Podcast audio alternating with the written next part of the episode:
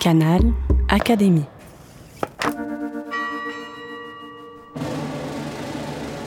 Napoléon III en débat. La France du Second Empire. Progrès social ou argent roi?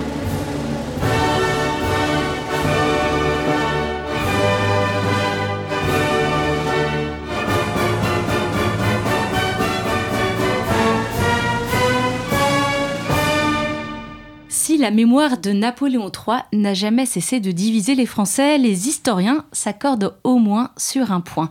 C'est sous le Second Empire que la France est entrée dans la modernité économique. Il faut se souvenir des grands travaux entrepris à Paris comme en province, du développement spectaculaire du réseau ferroviaire, de l'invention de la banque moderne, de l'avènement des grands magasins qui inaugurent une nouvelle façon de consommer alors que le pays achève sa première révolution industrielle. Napoléon III s'intéresse d'ailleurs au sort des ouvriers. Il leur accorde le droit de grève en 1864. Pendant ce temps, dans un contexte de libre-échange et d'ouverture sur le monde, l'entrepreneur devient le héros moderne, à moins que l'on préfère dénoncer sa caricature, l'affairiste sans vergogne. En somme, la France de Napoléon III est-elle celle du progrès social ou de l'argent roi? Ces habitants souffrent-ils des excès du capitalisme ou bien leurs conditions de vie s'améliorent-elles, y compris dans le monde agricole qui occupe encore la moitié de la population à la fin du Second Empire? Pour en débattre, France Mémoire, la mission des commémorations nationales, a réuni autour de la table trois spécialistes de l'histoire économique et sociale en partenariat avec l'École pratique des hautes études. Bonjour à vous. Bonjour. Bonjour. Bonjour. Alors, je vais donc vous présenter. Nous commençons par Florence Bourillon, professeure émérite d'histoire contemporaine à l'Université Paris-Est Créteil, une fine connaisseuse de l'osmanisation. Bonjour. Bonjour. À ses côtés, David Todd pour les questions économiques liées au commerce et à la mondialisation. Bonjour. Bonjour. Et puis pour les questions sociales, Jean-Claude Caron, professeur émérite d'histoire contemporaine à l'Université Clermont-Auvergne. Bonjour. Bonjour. Alors nous commençons avec vous, Florence Bourillon, pour parler des villes, parce que sous le Second Empire, la France change de visage, notamment dans les cités. Le cas de Paris reste emblématique. Nous parlons du Paris d'Haussmann. Pourrait-on parler du Paris de Napoléon III alors c'est un grand débat sur lequel euh, il y a des opinions qui peuvent être assez distinctes. Un certain nombre d'historiens ont pu euh, estimer que Napoléon III était le seul responsable en fait de la transformation de Paris compte tenu de l'expérience qu'il avait des villes étrangères, en particulier de Londres, puisqu'il connaissait euh, très bien Londres, mais il n'a pas que Londres dans ses références. Hein. il a beaucoup voyagé en Europe, donc il connaît bien les villes, euh, les grandes villes européennes, et il est évident qu'il a euh, souhaité, n'ayant jamais vu Paris, puisqu'il ne connaissait pas Paris, il a souhaité, quand il y est venu la première fois, opérer un certain nombre de transformations. Pour autant, il est aussi tout à fait évident qu'il n'avait pas forcément de projet préconçu. Et là, il y a aussi un certain nombre de, débats. On voit une aquarelle qui est conservée aujourd'hui à Compiègne, où euh, derrière euh, le bureau de l'empereur, il y a un grand plan euh, sur lequel il y a des, rues qui sont de couleurs différentes. De même, il semble qu'à l'exposition universelle de 1867, il a remis au roi de Prusse un plan de Paris avec les modifications qu'il avait pu apporter et que ce plan a été vu ensuite par un historien qui s'appelle Morizet. Et de même que Meruot, qui était donc le secrétaire général de la préfecture, a reproduit un plan vraisemblablement avec les indications de l'empereur en 1873. Mais pour autant, est-ce un plan préconçu? Ce n'est pas évident. Et il y a en fait eu plusieurs projets qui ont été menés conjointement, et c'est sans doute là que l'historiographie récente est intéressante. D'abord, un projet porté par le préfet Berger, qui devait suivre pour le coup les indications de l'empereur, et puis un second, une seconde équipe euh, qui a été rassemblée autour euh, du comte Siméon, avec cette fois-ci un projet qui a ce qu'on appelle le plan de l'empereur, donc une liste de consignes à suivre pour transformer Paris, et en particulier intégrer euh, ce qu'on appelle la petite banlieue, c'est-à-dire les territoires entre le mur des fermiers généraux et les fortifications. Et en même temps, arrive Haussmann, à qui il est confié un troisième projet, une troisième équipe autour d'Haussmann et qui là, en fait, euh, profite aussi de l'expérience euh, des gens de la préfecture et qui va proposer sans doute autre chose qui est plutôt des opérations un peu au coup par coup et euh, chacune rebondissant sur les opérations précédentes. Voilà, donc pas de plan d'ensemble. Ça, je crois que c'est le choix fait par Napoléon III, d'Haussmann et non de Siméon est vraiment lié à cette idée qu'il faut transformer Paris, mais en voyant euh, les effets des opérations précédentes. Mais y a-t-il tout de même quelques idées fortes? Oui, il y a quelques idées fortes. Euh, les idées fortes, c'est par exemple euh, d'équilibrer l'Est et l'Ouest parisien. L'Ouest, on va le structurer autour de la place de l'Étoile. L'Est, on va le structurer autour de la place de la Nation. Et dans les projets qui étaient ceux de l'empereur, que l'on voit, donc les différents projets que j'ai évoqués, on fait beaucoup de choses pour l'Est, puisqu'il s'agissait bien de rééquilibrer l'Est et l'Ouest, c'est-à-dire des voies nouvelles, euh, des, belles avenues, des, éléments qui intégraient en fait les territoires, qui d'ailleurs étaient, dans le cas par exemple des territoires de la petite banlieue, beaucoup plus peuplés qu'à l'Ouest. Et puis le rééquilibrage entre le nord et le sud de Paris, c'est-à-dire la rive droite et la rive gauche. Il y avait en effet euh, toute une campagne menée rive gauche qui expliquait que Paris se déplaçait vers le nord-ouest et donc allait abandonner euh, les arrondissements de la rive gauche, abandonner la cité, et qu'il fallait donc absolument euh, faire quelque chose pour redynamiser la rive gauche. Alors Jean-Claude Caron, est-ce que tous ces changements permettent un progrès social ou est-ce qu'ils profitent surtout aux nouveaux riches? Alors là aussi, ça fait l'objet de, débats qui sont restés vifs jusqu'à jusqu'à maintenant, on peut dire, parce qu'en fait, euh, derrière, il y a quand même aussi l'intention. Quelle est l'intention en fait qui euh, préside à ce genre de décision? Il faut d'abord rappeler que Napoléon III et Haussmann ne sont pas les premiers à intervenir dans le tissu urbain. Avant, déjà sous la monarchie de Juillet, avec le préfet Rambuteau, on avait commencé à essayer, disons, de moderniser la ville par certains aspects, mais jamais à ce niveau, ni quantitatif, ni qualitatif. C'est-à-dire que là, ce qu'a dit euh, Florence, il faut imaginer malgré tout que le mode de transformation de la ville, c'est la percée. C'est-à-dire on part d'un point A à un point B, on tire un trait et en gros on détruit tout ce qui euh, entrave la marche, je dirais, du point A au point B. Donc ça induit évidemment des transformations sociales considérables qui ont été bien mises en évidence dès le moment même de leur avènement, à savoir l'expulsion du centre de Paris, d'une bonne partie de ceux qui y vivaient et qui étaient, pour le dire clairement, les classes populaires, les classes ouvrières, qui ont été reléguées un peu plus loin en banlieue, ou dans le Paris populaire qui s'est agrandi avec le passage de 12 à 20 arrondissements en 1860.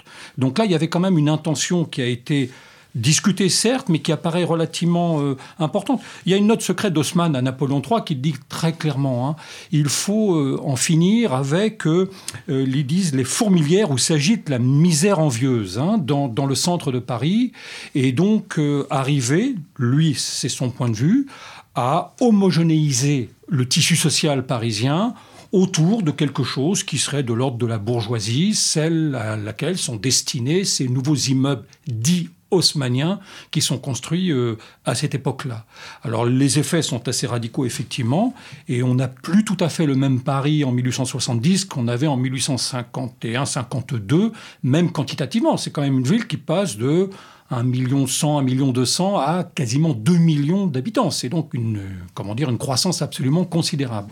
David Todd, vous avez passé plusieurs années en Angleterre et vous connaissez bien Londres qui a peut-être pu servir de modèle. Comment est-ce que ces deux capitales se répondent ou se distinguent sous le Second Empire? Oui, euh, en fait, c'est plutôt Paris qui a servi de, modèle à Londres et quand ils se sont mis à faire des percées euh, dans les années 1880, 1890. Mais je voulais aussi revenir, appuyer ce, que, ce qui vient d'être dit euh, en complément sur le fait que l'osmanisation de Paris, c'est l'accélération et l'apothéose d'un processus qui a commencé avant. Hein, Jean-Claude Caron mentionnait à juste titre ce qui avait été fait sous la marché de juillet, mais on peut remonter encore un peu plus loin dans le temps. Par exemple, l'une des premières grandes percées, c'est celle de la rue de Rivoli, sous le premier Napoléon. On a euh, quelque chose qui est moins spectaculaire, mais qui participe du même phénomène, c'est la, création de tous ces passages couverts dans Paris. Et pour revenir sur l'intention la plus économique que sociale, quel était le sens de cette haussmanisation Là, je m'appuierai sur les travaux du géographe euh, urbain euh, David Harvey, qui a souligné que ce qu'il s'agissait de faire, c'était de, transformer Paris en capitale du capital, pour faire un mauvais jeu de mots. Euh, il s'agissait de commercialiser, de, transformer Paris en vaste entrepôt et en, fait en un immense grand magasin. Euh, on voyait déjà ça dans les, passages couverts qui ont inspiré à Walter Benjamin son, ouvrage sur Paris, capitale du 19e siècle. Donc ça, c'est un, processus qui commence aussi sous le premier empire, même sous le consulat, premier empire, qui se développe sous la Restauration. Tout ça continue. Il y a cette création des grands magasins. Il y a toutes ces infrastructures commerciales, en fait, qui se mettent en place et qui vont transformer Paris en capitale du capital, c'est un peu abstrait, mais en capitale du shopping européen. Florence Bourillon, vous vouliez réagir Alors, il est clair que l'intentionnalité. alors, je ne sais pas si c'est tout à fait celle de Napoléon III, hein, qui était quelqu'un qui était très, très imprégné du saint-simonisme et qui pensait euh, qu'en donnant du travail euh, aux ouvriers, on arriverait à résoudre les problèmes sociaux. C'est ce qu'il rappelle euh, lors de l'inauguration du boulevard de Sébastopol de façon extrêmement claire. Mais c'est vraisemblablement l'intention d'Haussmann, hein. c'est-à-dire que cette idée de la désertification du centre de Paris, qui est vécue très mal par les contemporains, elle a pu imprégner en fait véritablement la pensée réformiste. Et vous évoquiez la monarchie de juillet, et très clairement, ça obsédait les, les dirigeants de la période de la monarchie de juillet. Donc il y a bien l'idée qu'il faut remettre la bourgeoisie dans le centre-ville de Paris et lui permettre véritablement de confortablement s'installer plutôt que de la voir s'échapper vers le nord-ouest et vers des quartiers qui nous paraissent très centraux aujourd'hui. Mais donc ce point est important. Euh, l'intentionnalité, elle me paraît importante aussi à relever, euh, comme le disaient les deux collègues. Reste que à l'échelle de l'ensemble de Paris, il peut se produire des phénomènes assez divers. Et l'un des éléments qui me paraît important à noter, c'est l'échec en fait de cette stratégie d'éviction d'un monde populaire du centre de Paris. Globalement, de, la cité, le long des grands axes, il est évident que euh, la population ouvrière a été chassée. Mais en fait, elle s'est réfugiée dans euh, les petites rues qui étaient épargnées. Euh, elle s'est réfugiée dans effectivement la, proche banlieue, c'est-à-dire qu'on voit des espèces d'axes de, déplacement de population hein, le long du faubourg Saint-Antoine et en direction de Charonne, par exemple, euh, avec les ouvriers du bois. Mais si vous voyez, ces phénomènes de saut de puce, en fait, puisque ce qui est essentiel pour un, artisan, pour un, ouvrier à façon, c'est de garder ses financeurs, ses fournisseurs et aussi, en fait, les gens qui vont lui acheter leurs biens. Donc se déplacer sur une longue distance lui faisait perdre en fait. Donc l'accessibilité compte moins, si vous voulez, que la proximité et le fait de garder un, milieu du travail qui est dans le cas des artisans parisiens, très clairement renforcé par euh, la fête impériale. Il y a donc une redistribution de la population, mais d'une façon extrêmement fine. En tout cas, ce modèle s'exporte. Nous l'avons évoqué euh, pour l'étranger, mais c'est aussi le cas en province. Florence Bourillon, est-ce que vous pouvez nous donner quelques exemples d'osmanisation dans les régions? Oui, alors il faut dire qu'on attribue à Haussmann euh, des grandes transformations dans les villes de province euh, qui quelquefois ont lieu avant lui et, très largement après lui. Hein. Marcel Roncaillolo évoquait la pyramide des villes en disant que les dernières opérations haussmanniennes ont souvent eu lieu dans les années 1920. Mais euh, il est clair qu'il y a euh, cette volonté de, tracer ces lignes droites qu'évoquait Jean-Claude Caron, hein, ces percées, mais c'est aussi de tracer ce qu'on appelle les perspectives, c'est-à-dire en fait des, des rues quelquefois au milieu un peu de nulle part, mais qui sont destinées à amener et à conduire le, le peuplement. Donc l'exemple le plus connu, bien sûr, c'est la ville de Lyon, puisque à Lyon, les opérations commencent avant, dès 1852, avec euh, le préfet Vesse, qui en même temps annexe les communes proches de Lyon et euh, entame déjà le désenclavement de la presqu'île avec la rue centrale en les confiant à des promoteurs privés. Voilà. Mais la grande opération à Lyon, c'est bien sûr la percée entre les, terreaux et Bellecour de la, rue impériale, qui est aujourd'hui la rue de la République évidemment, et qui reprend un peu les mêmes promoteurs que ceux de la rue centrale, et euh, parallèlement euh, la rue de l'Impératrice, euh, qui là aussi est une, une rue dite haussmannienne, avec le problème d'ailleurs assez intéressant que les immeubles ont bien, sont bien haussmanniens, mais pas tous les problèmes d'écoulement d'eau et des égouts qui ont été très mal résolus euh, dans la presqu'île et qui expliquaient que pendant des décennies, tout le monde se plaignait des odeurs euh, de cette euh, rue très élégante qui était la rue impériale. C'est la même chose à Marseille, bien sûr, où on va là aussi transformer complètement le, le centre-ville, mais cette fois-ci de façon contradictoire avec le développement urbain de Marseille qui était plutôt en direction du sud, en allant vers le nord et pour euh, rejoindre le vieux port, rejoindre la Joliette, donc ce qui est actuellement la rue de la République, qui était donc euh, la rue impériale. Alors dans ces villes apparaît un nouveau monument qui semble pousser un peu partout en France, c'est la gare. Nous sommes à l'époque euh, du développement des lignes ferroviaires. David Todd, comment est-ce que se fait cette croissance? Comment s'organise-t-elle? Comment sont, montés tous ces chantiers? C'est lié à d'autres transformations institutionnelles euh, en termes de mobilisation de l'épargne et de l'investissement. C'est l'histoire bien connue de la, la création de nouvelles banques. Ça commence avec le crédit immobilier dès 1852. C'est l'époque aussi de la création du Crédit Lyonnais, de la Société Générale.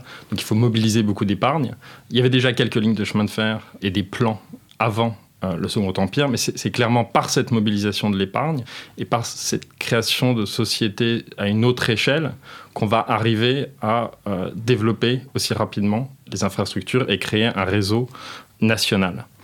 Mais en même temps, sur les transports, il me semble que l'importance du moment Napoléon III et du Second Empire, elle n'est pas les chemins de fer sont très importants, et ils sont très importants pour la création d'un marché national, mais ils sont aussi importants pour l'ouverture de la France au reste du monde. C'est avec ces chemins de fer qu'on va, euh, que beaucoup de régions vont pouvoir commencer à exporter à l'extérieur. Aussi en lien avec cette rénovation euh, des villes et notamment de Paris. Je parlais de, l'intention euh, économique de commercialisation. Il s'agissait de transformer Paris en vitrine du reste de la France sur le reste du monde pour vendre tous ces produits. Et on va utiliser les chemins de fer pour ça. Un exemple très simple de l'effet de ces chemins de fer, c'est le, champagne, les exportations de champagne. Au début du 19e siècle, on est à quelques centaines de milliers de bouteilles de production. En 1869, on estime que la production est à 18 millions de bouteilles. Alors, il y a plusieurs facteurs qui expliquent ça, dont le, traité de libre-échange, parce que la grande majorité de la production est exportée, mais il y a aussi simplement la connexion de Reims et Épernay euh, au réseau de chemin de fer euh, au début des années 1850. Et pour le champagne, c'était très important parce que le champagne, vous ne pouvez pas le mettre en tonneau. C'est très difficile à transporter par la route, en bouteille. Il y a un, danger de, de bris des bouteilles. Je, je rentre dans des détails pour montrer l'impact que ça peut avoir. Et c'est la création du chemin de fer qui a permis des exportations massives de champagne. Sur ce maillage euh, ferroviaire, euh, Jean-Claude Caron, euh, quelles, sont les conséquences sociales de cette, on pourrait peut-être parler d'une unification de la France? Alors c'est ce qu'on écrit, c'est ce qu'on lit aussi beaucoup dans les études sur le Second Empire, la naissance qu'on pourrait appeler, comme disait David Todd, un territoire national en quelque sorte. Il est vrai que là, le pouvoir a eu clairement l'idée que, par exemple, en concentrant euh, les lignes de voies ferrées dans six grandes compagnies qui ont eu en quelque sorte euh, la mainmise sur l'ensemble des chemins de fer. Il y a un progrès quantitatif euh, extraordinaire. Là, les mots peuvent être employés puisqu'on passe en gros de plus ou moins 4000 km à plus ou moins 17 000 km de voies ferrées en l'espace de 17-18 ans. Donc c'était vraiment un progrès tout à fait considérable. L'impact social, il est relativement évident, encore qu'il est pas forcément facile à mesurer. Parce qu'en définitive, il y a des lignes principales, des lignes secondaires, dont la rentabilité est plus ou moins importante, mais ça c'est un autre euh, débat. Mais encore une fois, euh, les transformations sociales induites par le chemin de fer ont été peut-être parfois survalorisées. Par exemple, on dit souvent, grâce au chemin de fer, euh, la production agricole des Normandies, de la Normandie, de la Bretagne, etc., arrive jusqu'à Paris. C'est vrai, mais ça touche un public relativement limité malgré tout, et je crois qu'il faut relativiser ça. Ce qui est sûr, c'est qu'il y a peut-être une uniformisation aussi culturelle aussi qui continue de, euh, comment dire, se, se forger en France grâce au chemin de fer, grâce aux échanges, grâce aussi aux migrations. Et l'exode rural est facilité aussi par le chemin de fer et il est très important à cette époque-là. Là encore, ça va euh, vider certaines régions au détriment de certaines et au profit de d'autres. Euh, je crois que là encore, les chemins de fer ont joué un rôle important, mais qu'on aime bien rappeler aussi en France parce qu'on a une culture du chemin de fer qui reste très important jusqu'à nos jours, euh, peut-être sans exagérer l'impact social que ça peut avoir sur la transformation de la population. Il y a un autre réseau de transport dont on parle moins, c'est celui des canaux pour le réseau fluvial et également des transports euh, maritimes. David Todd, est-ce que vous pouvez nous en dire un mot et nous dire à quel point c'est important?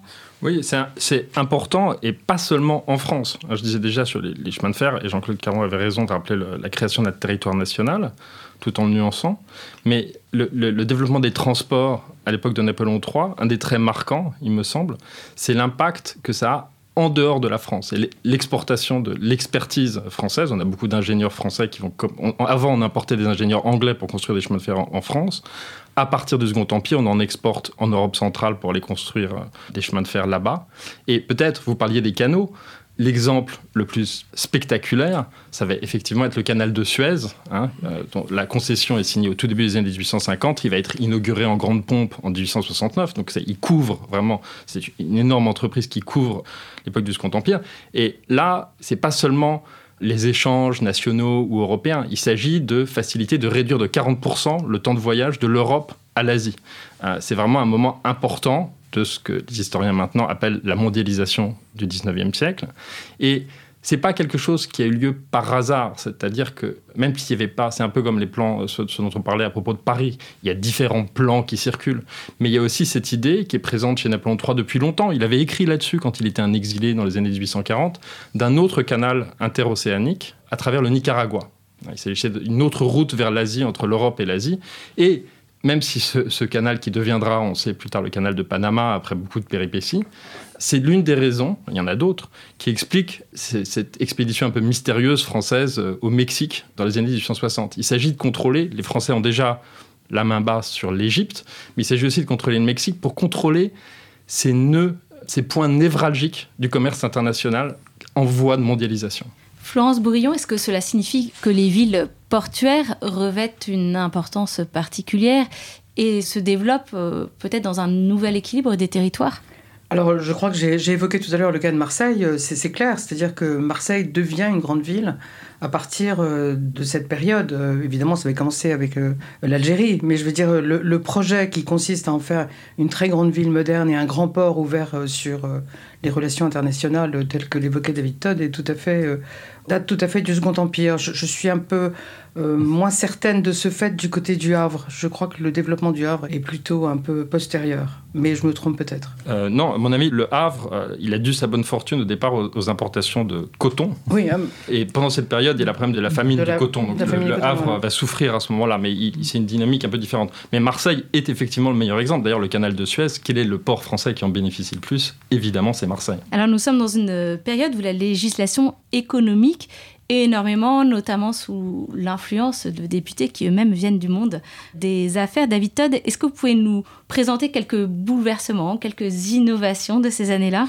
Oui, ben, je, dirais même que la période du Second Empire, c'est un peu l'apogée d'un modèle français de capitalisme.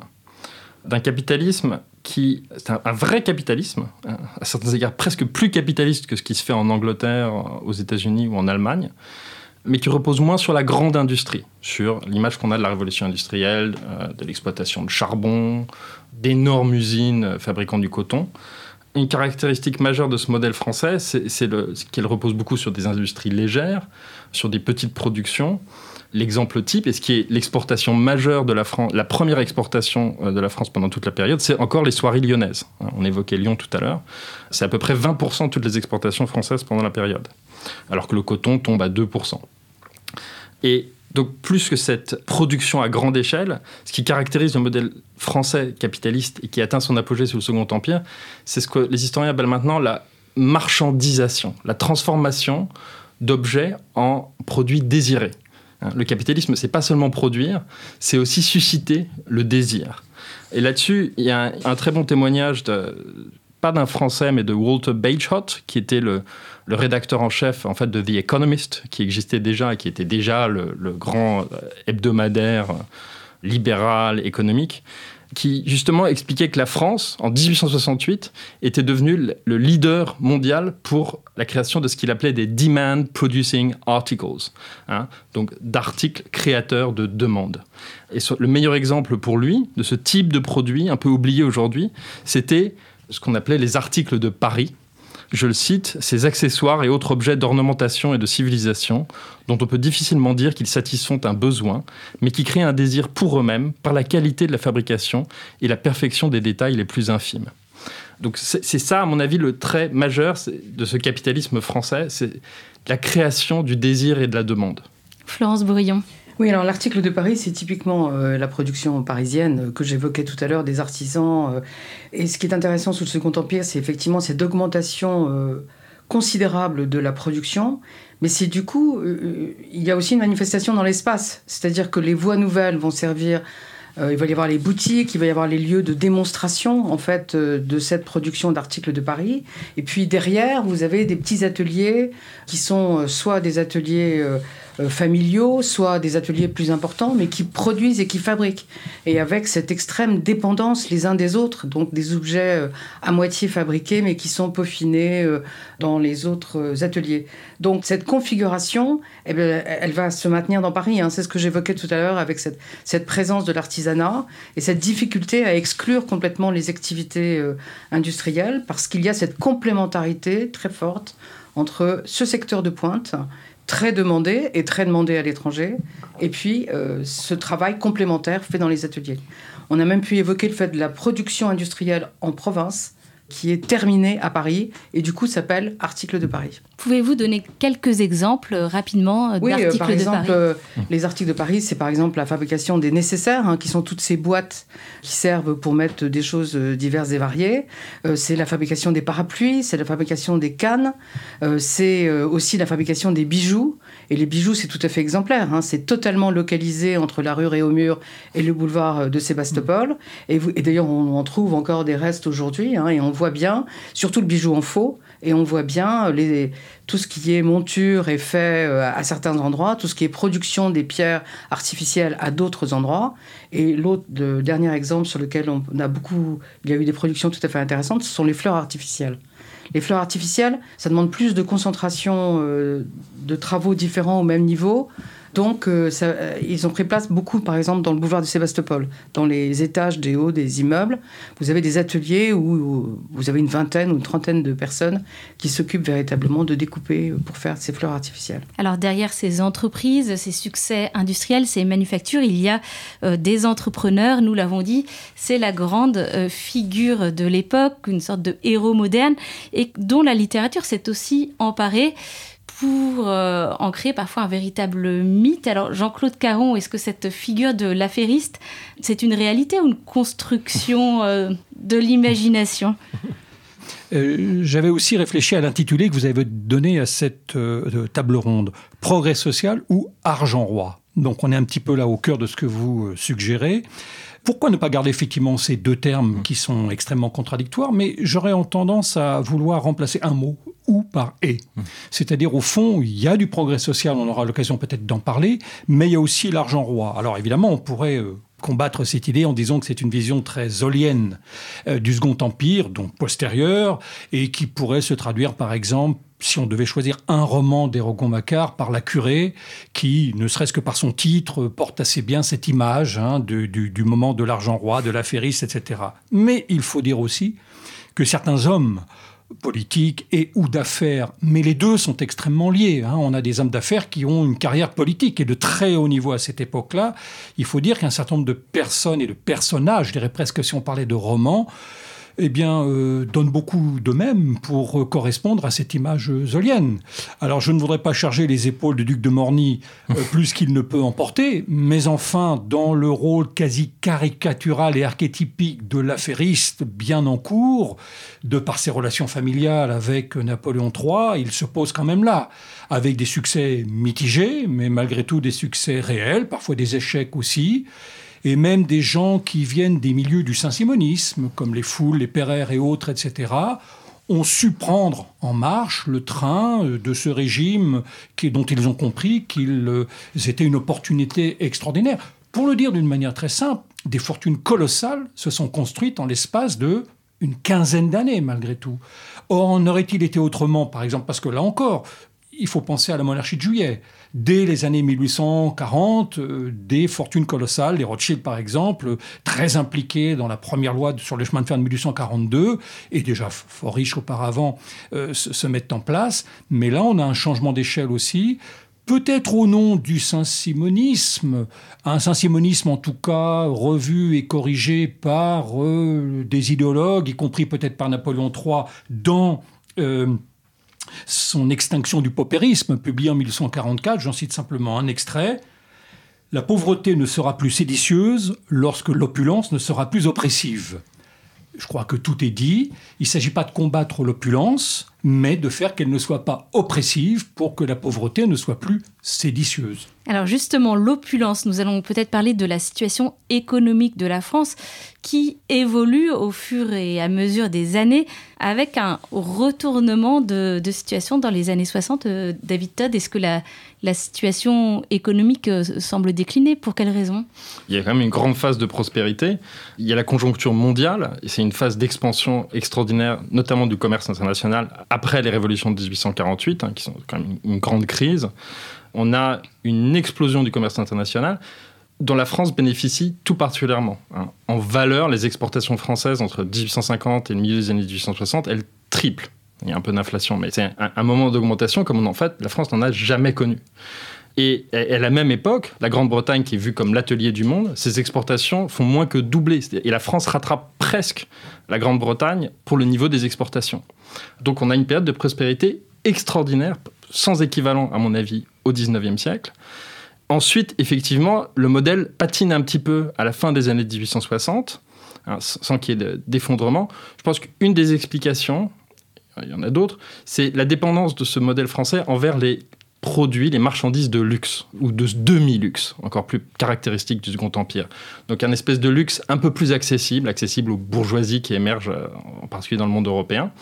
Et le propre des produits de luxe et de, demi-luxe, c'est de fonctionner très bien, de se vendre très bien en période de prospérité, puisque c'est le moment où on peut se le permettre, et au contraire de décliner plus fortement en période de crise. Donc la France, au moment où le monde entre dans une période plus difficile, on a un début de déclin. Alors il y a d'autres raisons, notamment l'émergence de nouveaux compétiteurs qui vont pas être tellement euh, l'Angleterre ou l'Allemagne ou les États-Unis, mais pour ce type de produits français dont on a parlé aujourd'hui, plus des pays comme l'Italie ou l'Autriche, qui devient l'Autriche-Hongrie, et avec, on parlait de Paris tout à l'heure, Vienne qui devient une des rivales de Paris comme la capitale des plaisirs et du luxe euh, en Europe. Florence Boyon. Oui, je crois qu'on peut dire quand même qu'une des grandes raisons du succès de ces capitalistes ou de ces barons du capitalisme, c'est aussi le profit. Il y a une hausse du profit qui est considérable pendant la période du Second Empire, à tel point, alors j'ai pas retrouvé la formulation exacte de, Rothschild, mais que il, y avait une phrase où il disait euh, on gagne tellement d'argent que ça nous a donné des idées, en fait. Et donc, si j'en reste au problème strictement urbain, il faut bien voir que la rente c'est-à-dire ce que rapportent les emprunts à l'État, c'est aux alentours de, 3%, enfin vous contesterez peut-être ce chiffre, mais quand vous construisez un immeuble et que vous louez l'immeuble ou que vous, même encore plus si vous le revendez, le revenu est entre 6 et 8%.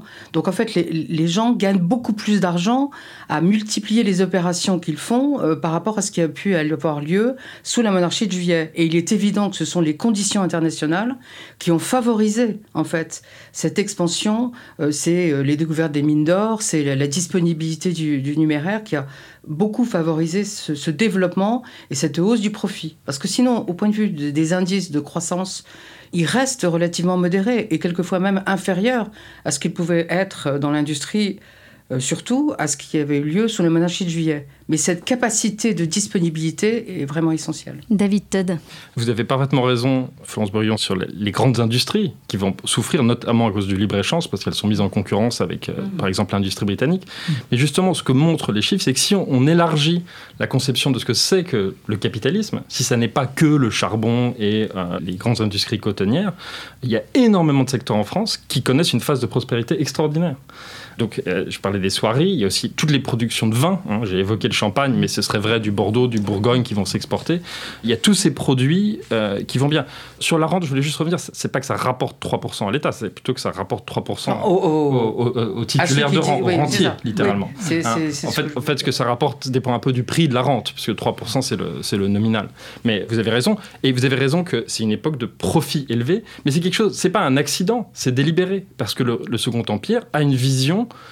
où il s'agit comment est-ce qu'on entraîne le développement économique. Il y a un projet délibéré de développement économique euh, encore plus poussé que sous les régimes précédents. C'est en augmentant le taux de profit sur le capital. C'est une logique qu'on peut ne pas aimer. C'est pas particulièrement ma logique préférée, mais c'est une logique qui est encore courante aujourd'hui. On l'augmente. Comment? Bah, On peut plus avoir des, droits protecteurs comme on faisait autrefois, mais on va créer des garanties, par exemple les garanties euh, pour la construction des chemins de fer, euh, qui sont très importantes pour permettre l'investissement dans les chemins de fer. Et par plein d'autres moyens, on augmente le taux de profit. Mais c'est le but. C'est l'idée que c'est en faisant ça qu'on va développer économiquement, qu'on va donner du travail à tout le monde. C'est un modèle un peu du, euh, vous savez, du, trickle down, un peu réganien presque, avant la lettre. C'est le modèle des dépenses productives. Oui, des dépenses productives et l'idée que c'est en créant ces, gens très très riches, ces grands entrepreneurs euh, un peu euh, je vais être anachronique, à la Elon Musk, qu'on va tirer vers le haut tout le monde. Hein. on, veut des premiers de cordée, si vous voulez. On est dans le ruissellement, c'est ça Le ruissellement, c'est le mot que je recherchais, merci. Mais Jean-Claude Caron, est-ce qu'on élève tout le monde justement? Euh, Par exemple, dans le monde ouvrier, que se passe-t-il? Euh, je pense que vous connaissez déjà la réponse, mais je vais quand même vous la donner. Effectivement, on n'élève pas tout le monde, même si globalement on peut dire qu'il y a une augmentation de ce qu'on appellerait aujourd'hui le pouvoir d'achat pour la plupart, dans un monde ouvrier qui reste extrêmement divisé. Euh, c'est une image un peu caricaturale. Alors si on part de l'image de Germinal, par exemple, des mineurs, etc., on ne voit qu'un aspect du monde ouvrier qui est un monde beaucoup plus complexe, où les hommes de métier, occupe encore une place extrêmement importante, y compris dans le Paris qu'évoquait Florence Bourillon tout à l'heure. Il y a une interdépendance de ces métiers entre eux qui est extrêmement importante dans un espace, une topographie extrêmement réduite. Hein. ça, ça reste extrêmement important dans la quasi-totalité des grandes villes industrielles. Paris reste le, le, foyer, le premier foyer industriel en France, avec malgré tout le développement d'une ville comme le Creusot, Hein, dont la population a quasiment quadruplé pendant euh, le règne de Napoléon III, et avec, je dirais, deux périodes. La première période, dite de l'Empire autoritaire, de toute façon, on a un petit peu de mal à savoir quel est, au fond, le point de vue de ces ouvriers sur le régime, parce qu'il y a quand même une chape de plomb, pour dire les choses, qui fait qu'on a assez peu de, de contestation. Il y en a une en 1855, hein, malgré tout, les ouvriers de Ardoisier de Trélazé, là, qui vont euh, connaître une véritable insurrection extrêmement violente. Après, dans un deuxième temps, avec l'Empire libéral, là, la place du monde ouvrier dans le régime, à côté du régime, et soutenu parfois par le régime, change beaucoup, euh, avec tout un ensemble de lois sociales qu'on aura peut-être l'occasion euh, d'évoquer. Mais disons que ce monde ouvrier est un monde extrêmement complexe, y compris où on pourrait dire un monde mixte aussi parce qu'il y a aussi des pluriactifs qui sont à la fois des gens qui travaillent la terre, qui sont en même temps artisans, hein, ça a été bien montré pour certaines régions, une démographie qui fait que eh bien, il y a une abondance de main-d'œuvre qui tirerait plutôt les salaires à la baisse malgré tout parce que l'exode rural est là et nourrit cette euh, industrie très demandeuse un travail des enfants qui reste quand même relativement important et un travail des femmes aussi qui est euh, extrêmement important sur certaines tâches qui leur sont euh, dévolues. Un dernier point, le, salaire. Le salaire à l'heure est largement concurrencé par le salaire à la tâche qui fait l'objet de marchandages entre patrons et ouvriers qui sont rarement à l'avantage des ouvriers, malgré tout. Vous avez évoqué les, lois sociales. Quel euh, rapport entretenait Napoléon III avec euh, ce monde ouvrier, ces ouvriers, lui qui aimait avoir ce contact direct euh, avec les populations? Alors, Napoléon III est quelqu'un qui est très mobile. Il se déplace beaucoup en province, dans les villes, pour les inaugurations, mais il rencontre assez peu le monde ouvrier au sens propre du terme. Si on lit, par exemple, je le refais pour euh, cette euh, émission L'extinction du paupérisme. Je le cite juste une petite phrase très courte. Ce livre a pour unique but le bien-être de la classe ouvrière. Donc on a quelqu'un là qui joue carte sur table. Dans les faits, à partir de 1860, on comprend très bien que l'idée obsessionnelle de Napoléon III, c'est d'organiser le monde ouvrier, mais de manière verticale pour le discipliner, pour le contrôler, avoir des interlocuteurs. Alors il va s'appuyer sur un certain nombre notamment on cite souvent l'ouvrier Tolin. C'est vrai que c'est très important ce qui se passe en 1862 lorsqu'il envoie une délégation ouvrière à Londres à l'occasion de l'exposition universelle pour essayer de voir comment s'organise le monde ouvrier britannique. Et c'est au retour qu'il y aura la publication du manifeste dit des 60, dans lequel sont revendiqués par ces 60 auteurs, dont Tolin, un certain nombre de choses, par exemple des candidatures ouvrières aux élections, euh, l'abolition de la loi sur les coalitions, c'est-à-dire en fait permettre le droit de grève, la création de chambres syndicales, etc., etc. Bien. Et arrive la loi de 1864, du 25 mai 64. Le droit de grève. Alors, qui, ça a été souvent mal interprété, parce qu'effectivement, il y a le droit de grève.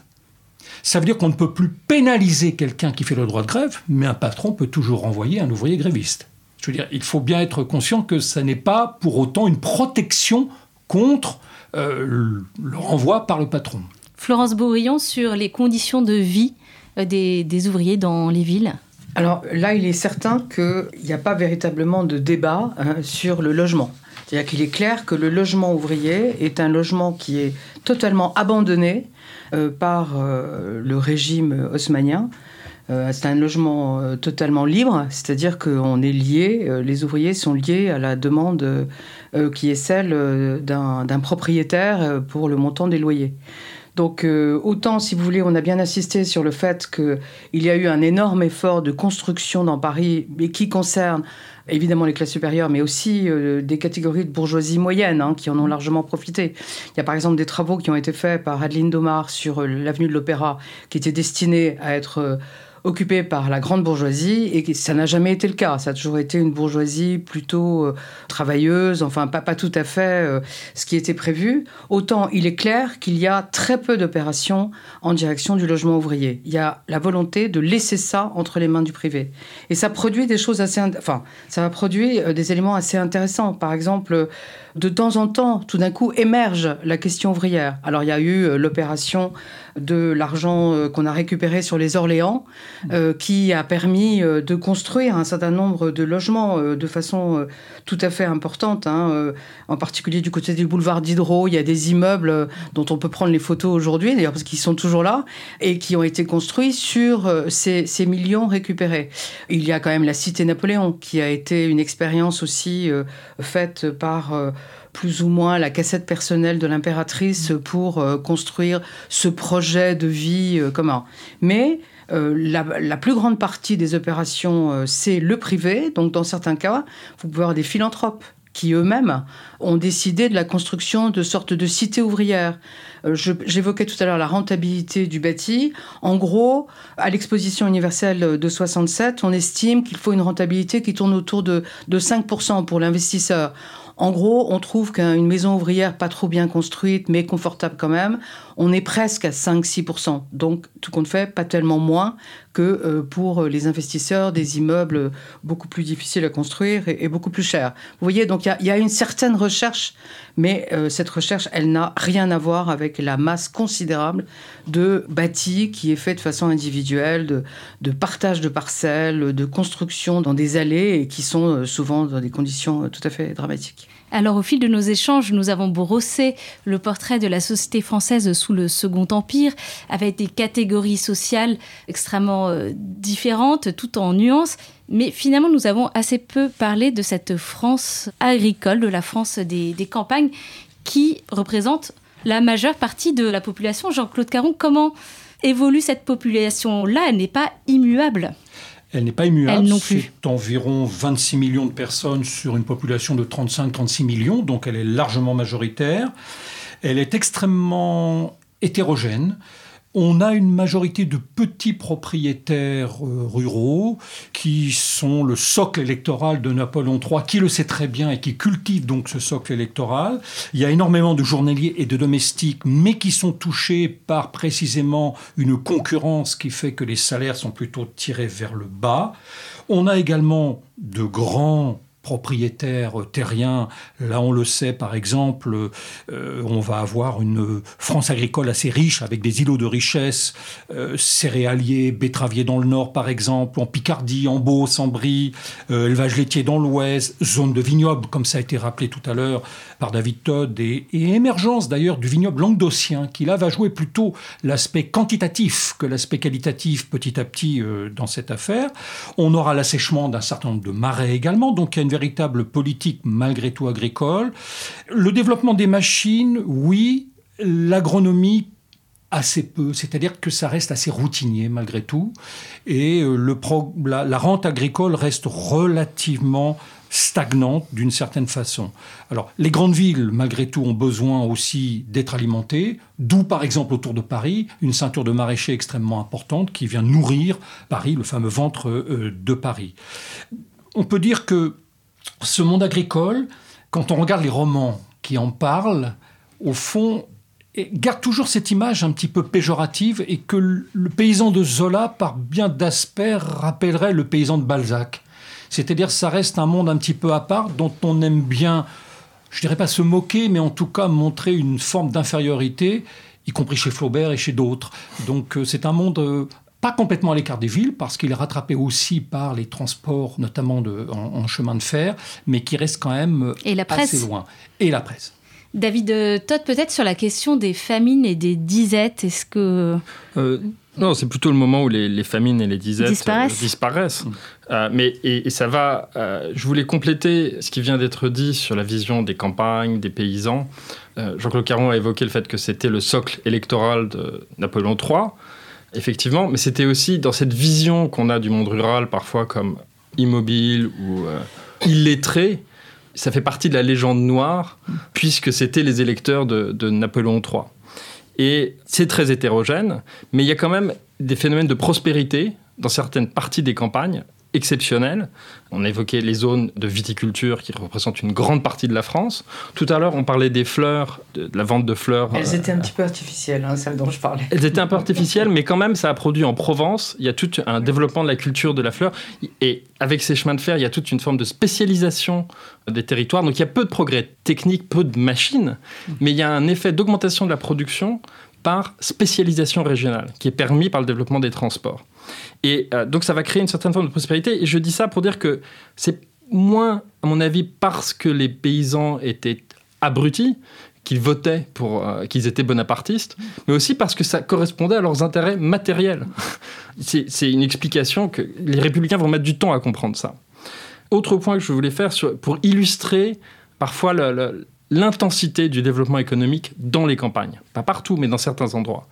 Dans toute la vallée du Rhône, au milieu du 19e siècle, on a un remplacement d'une proto-industrie cotonnière qui n'était pas très rentable par la culture du mûrier pour cultiver le verre à soie et produire de la soie pour euh, les industries lyonnaises.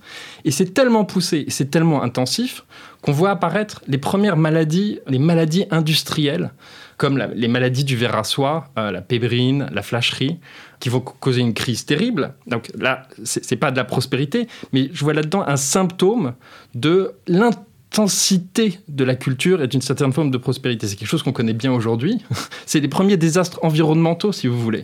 Et d'ailleurs, c'est aussi en 1864 qu'apparaît dans le Gard, alors ça va mettre du temps à se répandre, mais le phylloxéra, euh, dans la même région, et ça, rejoint ce que disait Jean-Claude Caron sur la culture très intensive de la vigne. Mais c'est des événements désastreux, mais qui sont caractéristiques d'un dynamisme économique un peu négligé parfois des campagnes sous le Second Empire.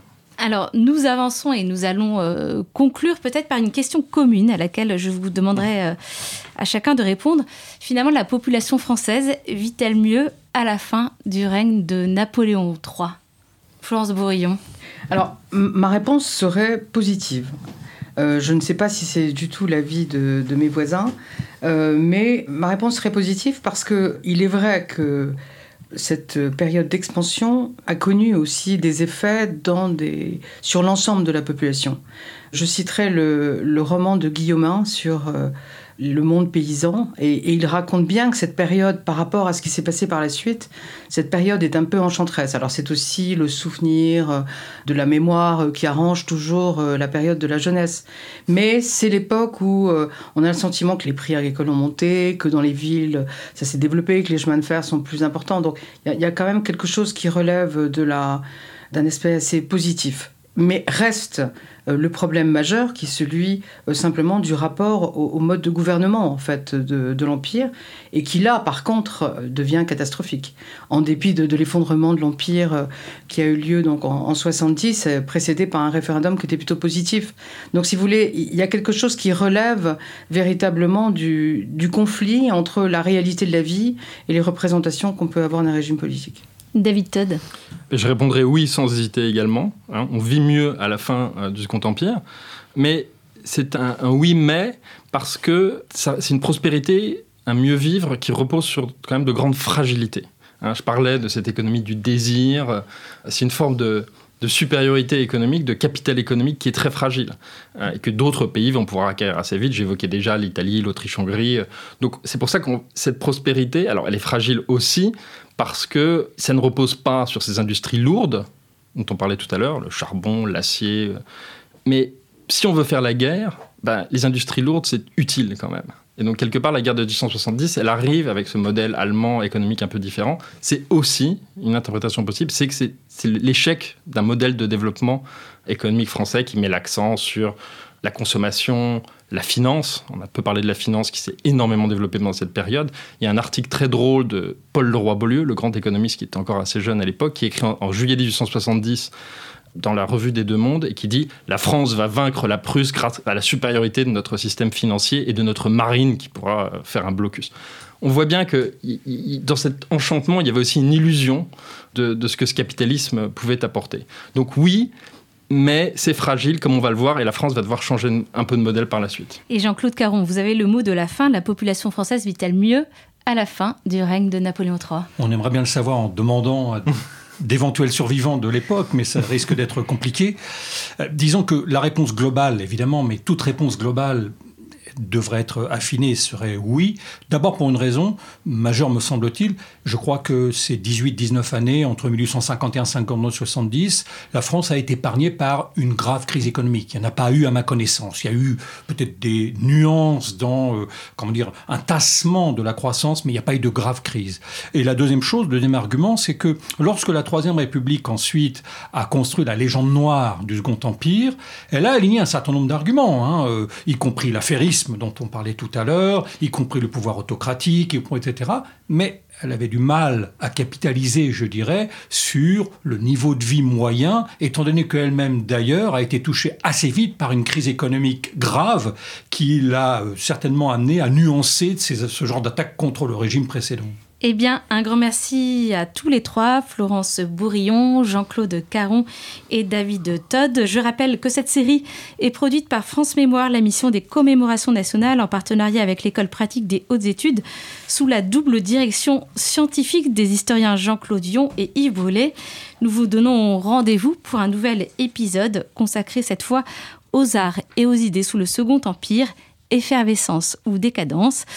Pour euh, le savoir, eh bien, vous pouvez écouter euh, la suite de notre série sur le site de France Mémoire ou sur Canal Académie. Merci et à bientôt. Canal Académie. La plateforme de podcast de l'Institut de France.